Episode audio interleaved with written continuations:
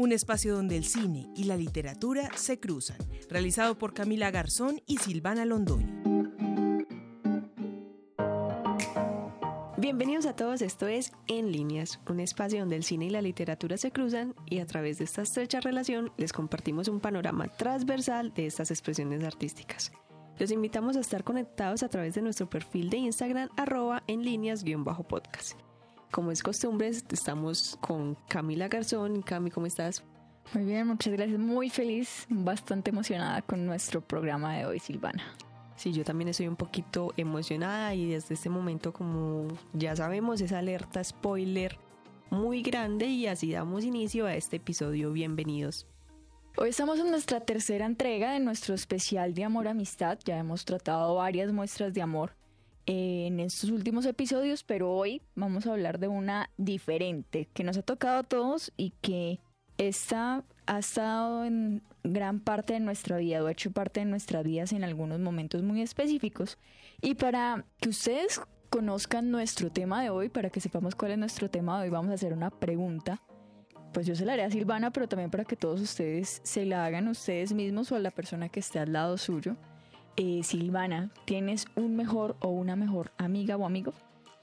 No llamo a nadie por este título, pero sí tengo amigos. Amigos en general. Sí, en general. Ok. En, sí, yo también los puedo considerar así. Creo que tengo muy poquitos, muy poquitos mejores amigos, pero sí me rodeo de mucha gente que considero mi amiga. Entonces, creo que con esta pregunta ya sabemos cuál va a ser nuestro tema de hoy. Es la amistad.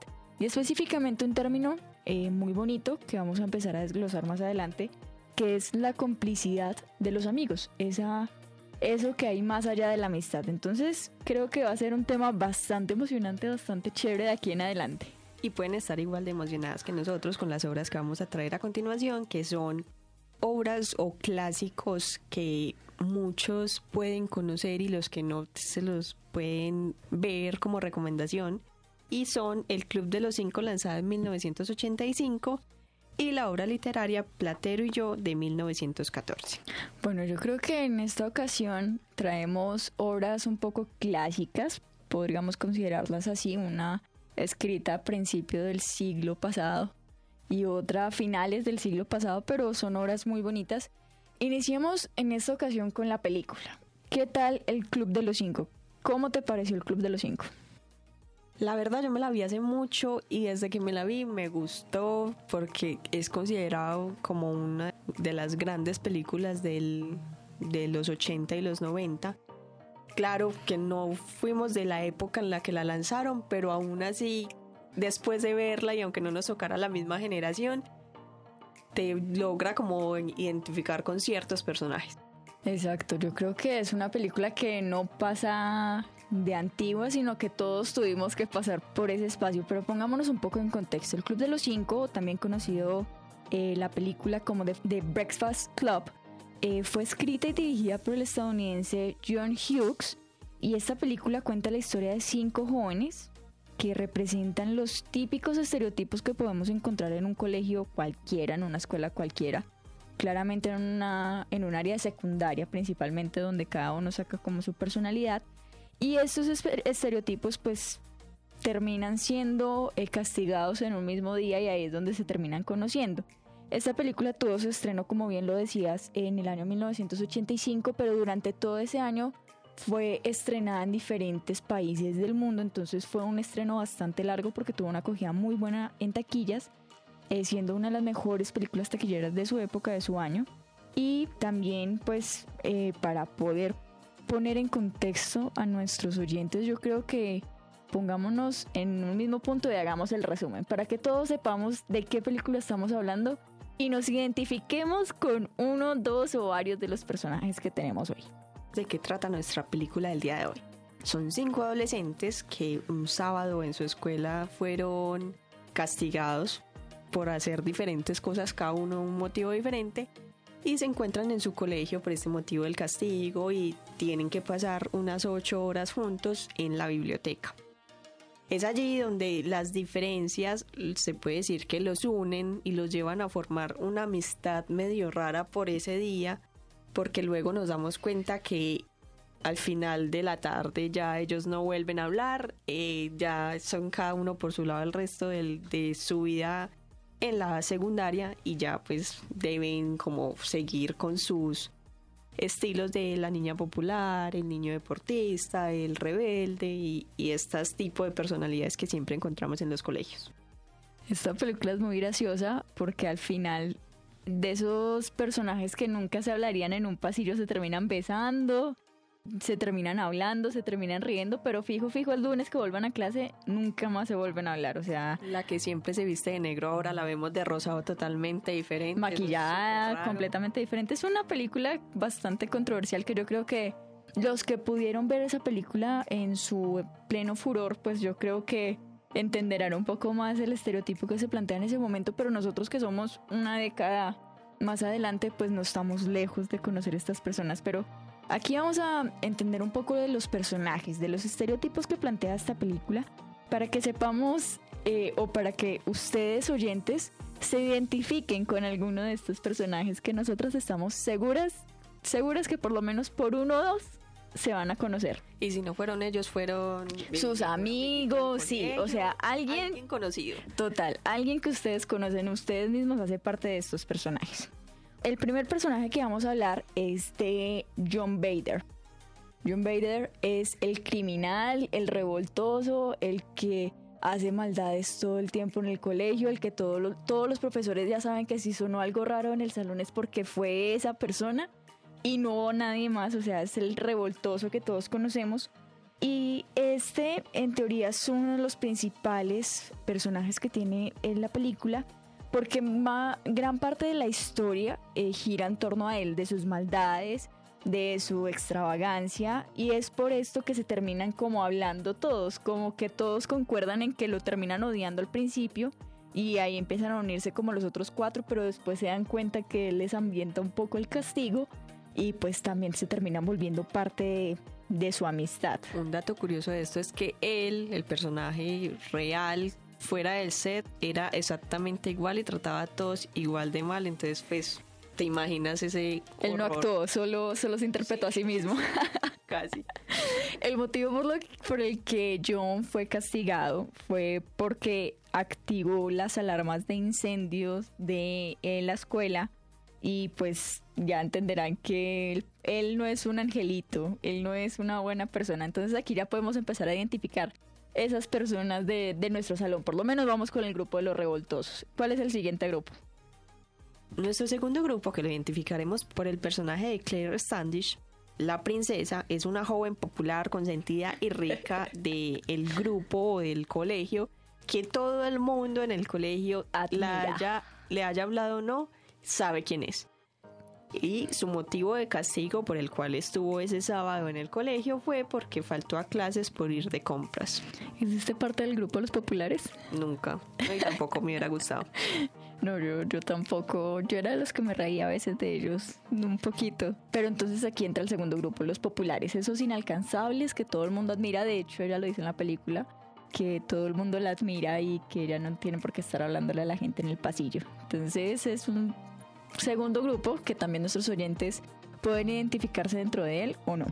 El siguiente personaje que tenemos es interpretado o es personificado por Brian eh, Johnson, que es el cerebrito. Es un personaje supremamente inteligente que no puede sacar menos de, en notas actuales, menos de un 5, creería yo. En las notas de ese tiempo un 10, un 90, no sé cómo se calificaría en ese entonces. Pero poniéndolo en las notas actuales, yo creo que es un personaje 4, 5 a 5, pues. Mm, No, yo creo que no bajan del 5 y lloran con un 4-9. Es como de ese tipo de cerebritos. Eh, No pues sé en por qué teoría. tengo la duda de que cambiara de ese grupito. Eh, no, para nada. Eh, yo, yo sí era una, una niña inteligente en cierta medida.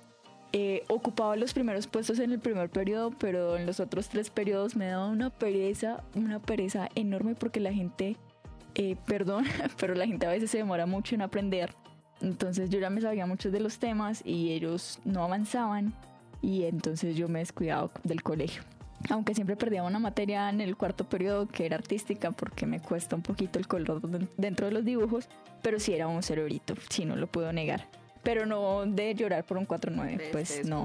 No, no, no, yo no lloro con un 4-9. Yo, yo me río con un 3. Para mí es suficiente un 3 en, ciertas, en ciertos momentos. Pero bueno, el motivo, y muchos dirán, pero un cerebrito, ¿por qué lo castigaron si los cerebritos son los que menos deberían estar castigados? Pues Brian, eh, producto de una depresión por una mala nota, porque lo reprobaron en una materia, entró al colegio una pistola de bengala a la escuela una pistola bengala que accidentalmente estalló en su casillero y eso causó pues daños menores dentro de la escuela, entonces por esto pues lo castigaron. Entonces el cerebrito resultó también un poquito revoltoso. ¿Tú no hiciste parte de este grupo o sí? obvio no. el siguiente grupo es el Andrew Clark, pues el personaje era de Andrew Clark, que son los atletas.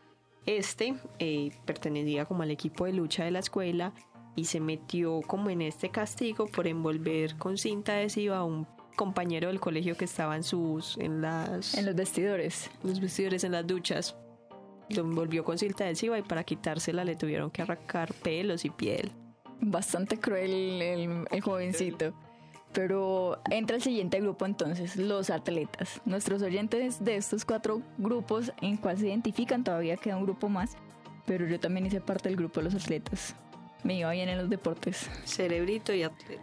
Imagínate, o sea, en un mundo contrario, pero me iba bien en los deportes. Era la capitana y todo, me, me gustan los deportes. Eh, no hacías parte de este equipo tampoco. Obvio no. Nunca he hecho deporte.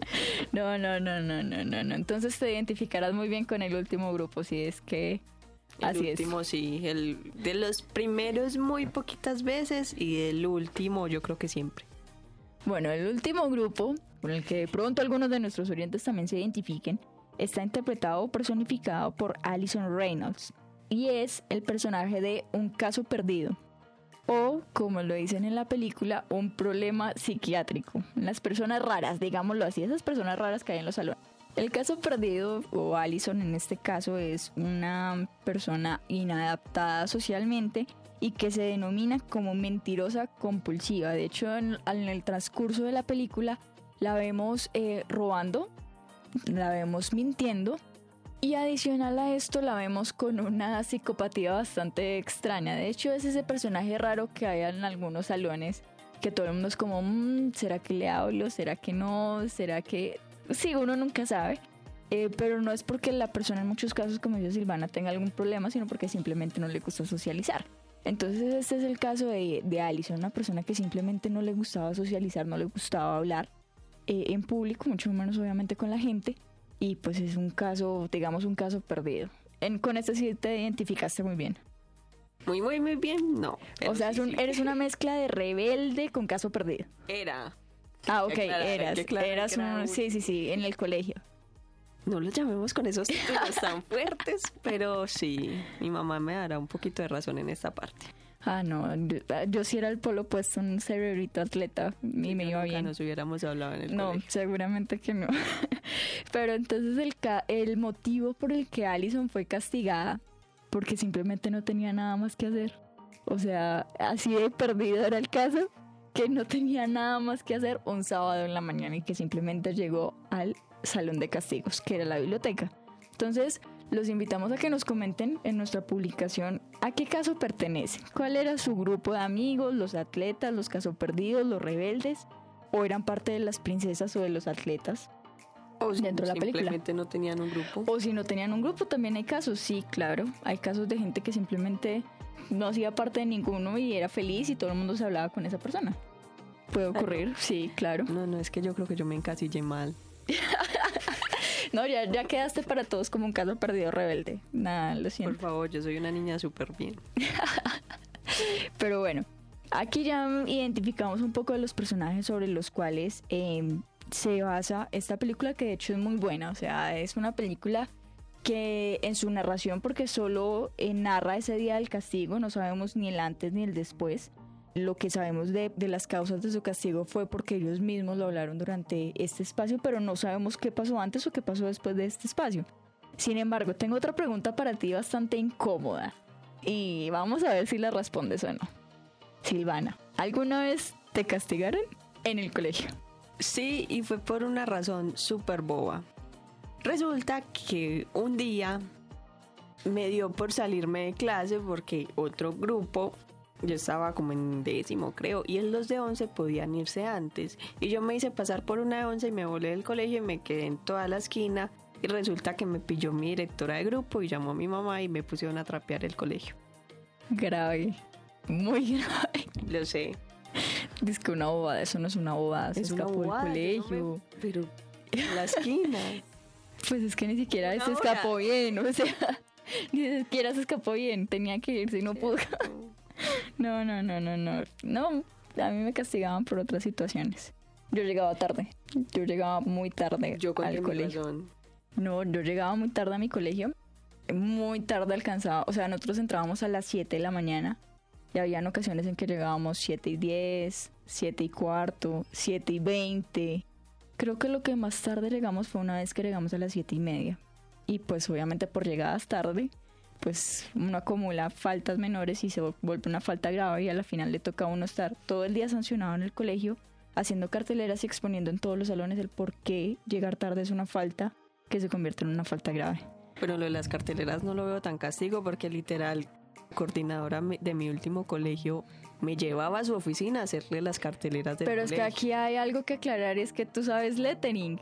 O sea, tu Pero- vida son las letras, en mi caso no era así. En mi caso escribir en una cartelera no era chévere, porque mi letra no es que sea la uff, qué nota. Y pues tener que ir a todos los salones a decir, no, es que por llegadas tarde tienen sanción un día.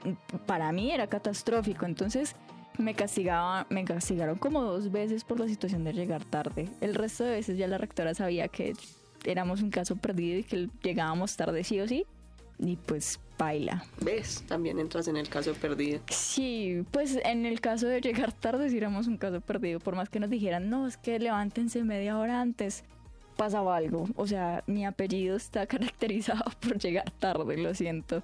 Entonces sí me castigaron fue por llegadas tardes, no por, a- por nada más. Ah, bueno, una vez que nos agarramos con un curso menor, con dos cursos, pues eran unos muchachos que estaban dos cursos menor que nosotros, pero porque era una pelea o sea, mi curso era el mejor deportivamente y el que seguía en la lista eran ellos. Entonces siempre éramos la final entre esos dos grupos.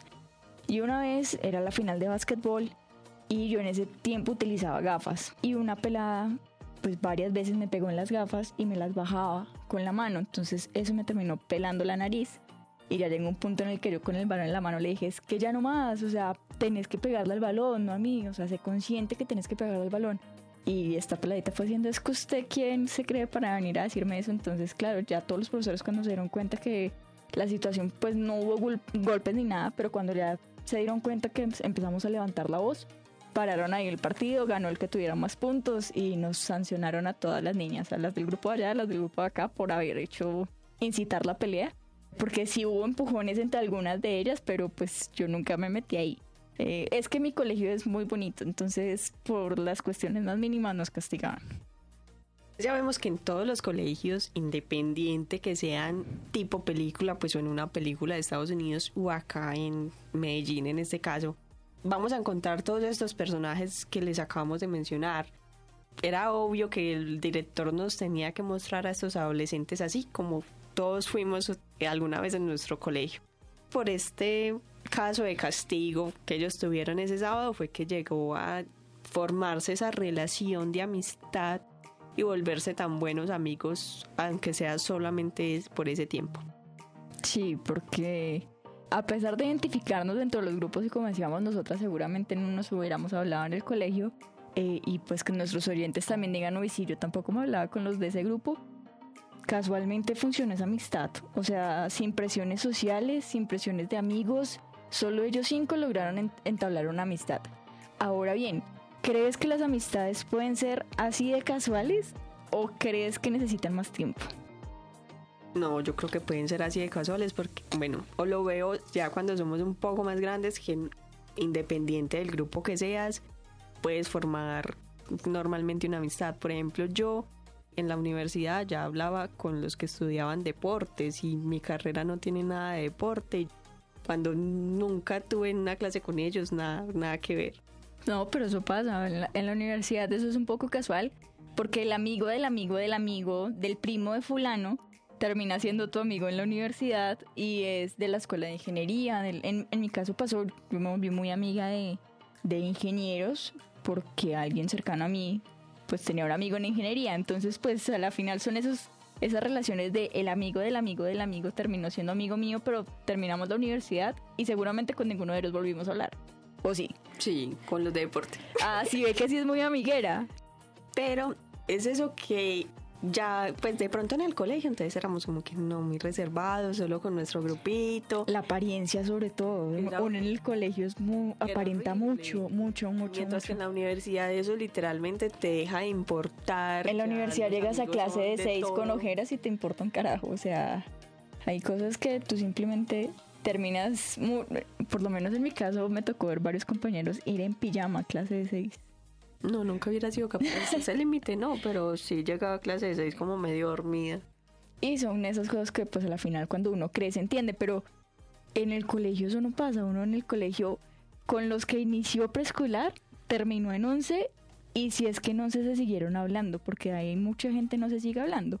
Por lo menos yo tenía así mi grupo de amigos, pero yo terminé el colegio y de nadie, de nadie volví a saber. Yo creo que ni siquiera los, los tengo en mis redes sociales con eso muchos dirán, uy, pero, pero porque son de esas personas que más que amigos son compañeros. Yo creo que me pasó lo mismo que los del Club de los Cinco. O sea, terminamos el colegio y nada, nunca más. Viene el tema de amistad como por espacios, por etapas, en que ya se termina esa etapa y ya esas personas también se van con ella. Mira que pasa algo muy gracioso porque por lo menos mi hermano se graduó de, de bachillerato hace poquito, eh, pues el año pasado, y él se habla con sus amigos del colegio como si fueran los parceros de toda la vida y hoy en día se siguen hablando normal. O sea, hoy en día todavía los veo jugar, no sé qué jueguen hoy en día, eh, Among Us o no sé, o, o LOL o lo que sea que jueguen. Y se siguen conectando los 5 o 6 que son y juegan juntos. Y yo digo, oiga, yo no fui capaz de hacer eso en el colegio, pero ellos son súper, hiper, mega parceros. O sea, hay relaciones de relaciones. Hay casos. Sí, hay excepciones como las de ellos, pero yo creo que el común denominador puede ser el de nosotras, de la gente que terminó el colegio y nunca más volvió a saber de la gente. Puede ser, esa debe ser la principal. Sí, la principal fuente de información en este momento. Lo que nos diga después las redes sociales de esas personas. Por lo menos hace poco me enteré que uno de ellos se casó, pero no porque yo lo tuviera en mis redes ni por nada más, fue porque el colegio lo publicó. Entonces, imagínate cómo uno se puede enterar de la vida de los demás sin ni siquiera saber de los otros. Es que también los colegios influyen mucho en esa perspectiva de, de cómo entablamos las relaciones de amistad. Cuatro de los cinco actores principales del Club de los Cinco obtuvieron el premio MTV Movies Award Balde Plateado de la Excelencia en el año 2005, 20 años después del estreno de esta película. Pero como hemos podido ver con lo que hemos hablado hasta ahorita, pues las amistades son completamente diferentes y no solo hacen parte de los espacios efímeros como los educativos o los laborales, sino que también eh, hacen parte muy profunda de nosotros. Hay amigos que seguramente guardamos muy bien en nuestro recuerdo, que guardamos muy bien en nuestro corazón y que hacen una parte de nuestra vida. No, no son de esos amigos de la época, sino que hay otros amigos que son amigos eternos y que no son solo confidentes como los que vimos en el Club de los Cinco, sino que también son incondicionales. Y para hablar de esta incondicionalidad de las amistades vamos a tocar nuestra segunda obra, que en este caso es un libro bastante eh, interesante, que demuestra una amistad bastante extraña, eh, que es Platero y yo. Porque aquí esta amistad nos plantea casi una hermandad entre dos individuos, que es algo mucho más desde el ser, mucho más visceral. Y este libro es muy bonito, de hecho, aunque hay gente a la que no le gusta, yo sé que hay oyentes a los que puede que no le guste este tipo de, de literatura, pero que también es bueno tocarla aquí. Es el platero y yo, como ya lo mencionó, que es la historia de un joven y un burro, en donde Juan Ramón Jiménez, que es el autor, explica claramente que este libro no es para niños, aunque erróneamente fue catalogada así. Para que todos nos paremos como en el mismo punto de saber quién es Platero y yo, de qué habla este libro, primero nunca nos dicen el nombre de, ese yo, eh, sino que solo nos dan el nombre de Platero, pero El libro eh, empieza a narrar toda la cotidianidad que vive este humano con su burrito, con Platero, sus días de trabajo, sus días de soledad, sus días en familia, sus días de caminata, sus días cotidianamente, cómo era él con, con su burrito, hasta que un día nos cuenta cómo el burrito empieza a decaer y finalmente muere. Y nos plantea no solo la incondicionalidad de Platero a lo largo de la vida del narrador, sino que también nos muestra la nostalgia de la pérdida de ese amigo que se volvió más que un amigo, un hermano, a pesar de que era un burrito. Muchos dirán que es una relación bastante rara, pero los que tenemos mascotas sabemos que nuestra relación con mascotas no es solo el animal, sino que se vuelven parte de nuestra familia. En este caso era muy parecido lo que vivía él con Platero, porque era su herramienta de trabajo, su compañía, su hermano, su amigo, su confidente. O sea, él le contaba, él le hablaba a Platero como si le estuviera hablando a otra persona y le contaba sus historias, le, hasta le preguntaba y Platero con sus sonidos de burros le respondía. Y finalmente pues nos muestra la, el dolor de la pérdida de un amigo. Es un libro bastante bonito que está escrito en una lírica que no a todo el mundo le gusta, con unos eh, capítulos bastante cortos porque no son muy largos, eh, pero cuenta una trascendencia de una amistad diferente. El libro Platero y yo está compuesto por 138 capítulos, aunque el autor intentó ampliarlo a 190 y realizar una segunda parte que se llamaría Otra vida de Platero. Es lo que hablábamos ahorita, es esta relación o estas amistades que surgen en espacios o lugares determinados, que en este caso eran una villa de España, ¿cierto? Sí, era una villa española. Donde el joven y el burro forman una relación completamente indestructible, solamente la destruye eh, la muerte del burro. Pero es así como muchas de estas relaciones pueden durar un segundo o durar toda la vida. Ahora sí, te pregunto, ¿has tenido una amistad así de incondicional como la de Platero y su amo? No sé si se le puede decir así porque nunca se trató de amo, su amigo. Si se puede, la de las mascotas, me meto a mi negra amada, que es mi gata. Sí, yo también puedo decir que quiero mucho a mis perritos, pero ellos son más como mis hermanitos. Es como una relación de ay tan bonito, tan, tan inocente y tan frágil que tengo que cuidarlos. No, no, yo creo que ellos no entran entre amigos, pero sí tengo un amigo de toda la vida, eh, Juan Sebastián, que somos amigos desde el preescolar, cuando yo todavía vivía en Bogotá él era de esos cerebritos bonitos, bastante nobles, o es, él es muy pilo. Y siempre fuimos muy buenos amigos. Eh, cuando me vine a Medellín, nos distanciamos un poco por el hecho mismo de la distancia que nos dividía. Pero hoy en día, si yo voy a Bogotá, simplemente lo llamo, le escribo y nos vemos y adelantamos agenda de lo que tengamos que vivir. Entonces son de esos amigos incondicionales que sé que en el momento en que lo llame o en, el momento en, que él me llame a mí, los dos vamos a estar dispuestos a escucharnos mutuamente. Es una relación bastante eh, curiosa y bonita la relación que tengo con él, pero entiendo muy bien lo que plantea Platero de esa incondicionalidad. Aunque Platero y su amigo estaban juntos 24/7, eran incondicionales mutuamente. Y eso también me pasa a mí. Tengo muchos más ejemplos. Mi hermana también tiene una amiga de toda la vida, también estuvieron en el preescolar juntas, parte de la primaria y cuando ya pues nos vinimos también se alejaron.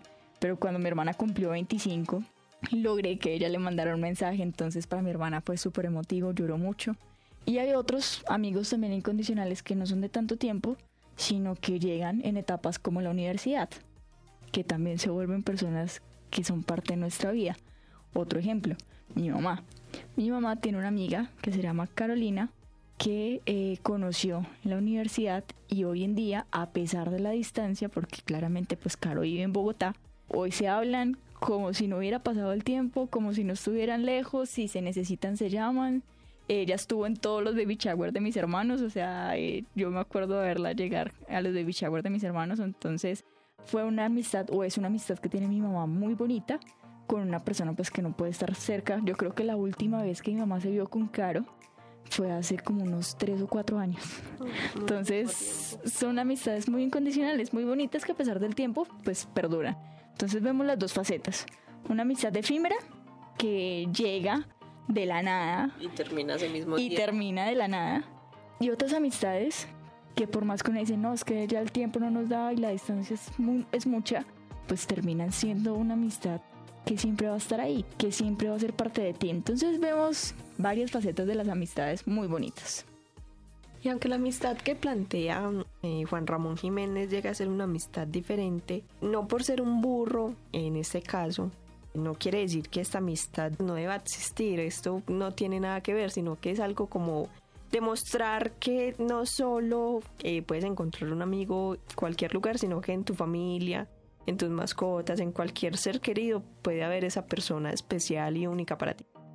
Sí, de hecho este ejemplo lo vemos también en muchas otras obras, por lo menos eh, cómo entrenar a tu dragón, que él- su mejor amigo se convierte el dragón, dragón. que era un enemigo innato de, Y de al su final raza. Igual se separan. Al final se separan, pero vuelven y se encuentran con sus familias respectivamente y se vuelven a tratar como los parceros de toda la vida.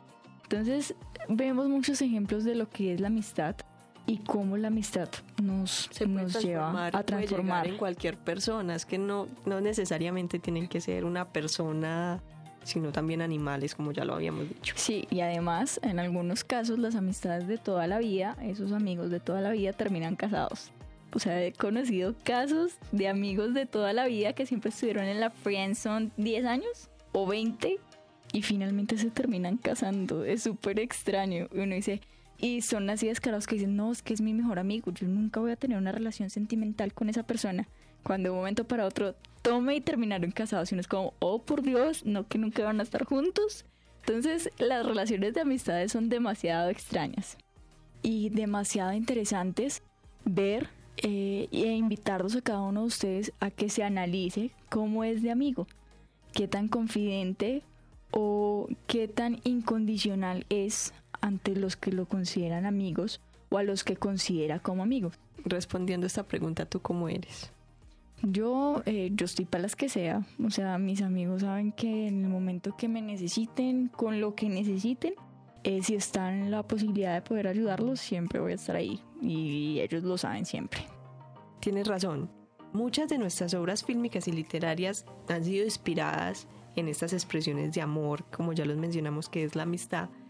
Por eso los invitamos a que nos comenten en nuestro Instagram, arroba en líneas guion bajo podcast, cuál de estas recomendaciones es, sus- es su preferida o qué otro libro o película desean compartir. Y también los invitamos a que nos comenten en la publicación de hoy, en la que habla de nuestro tema del día.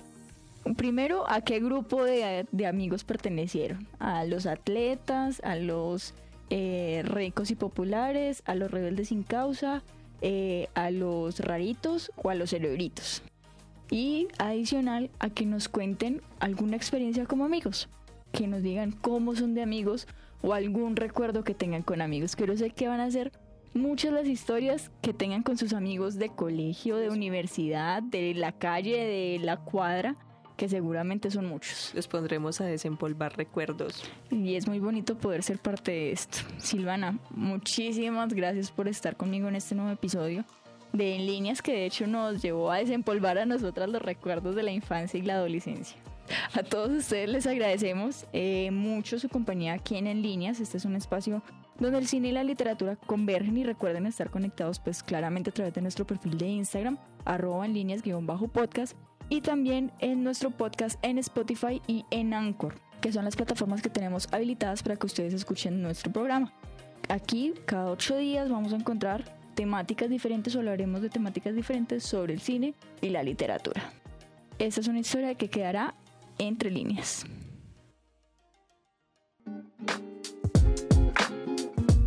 En líneas, un espacio donde el cine y la literatura se cruzan.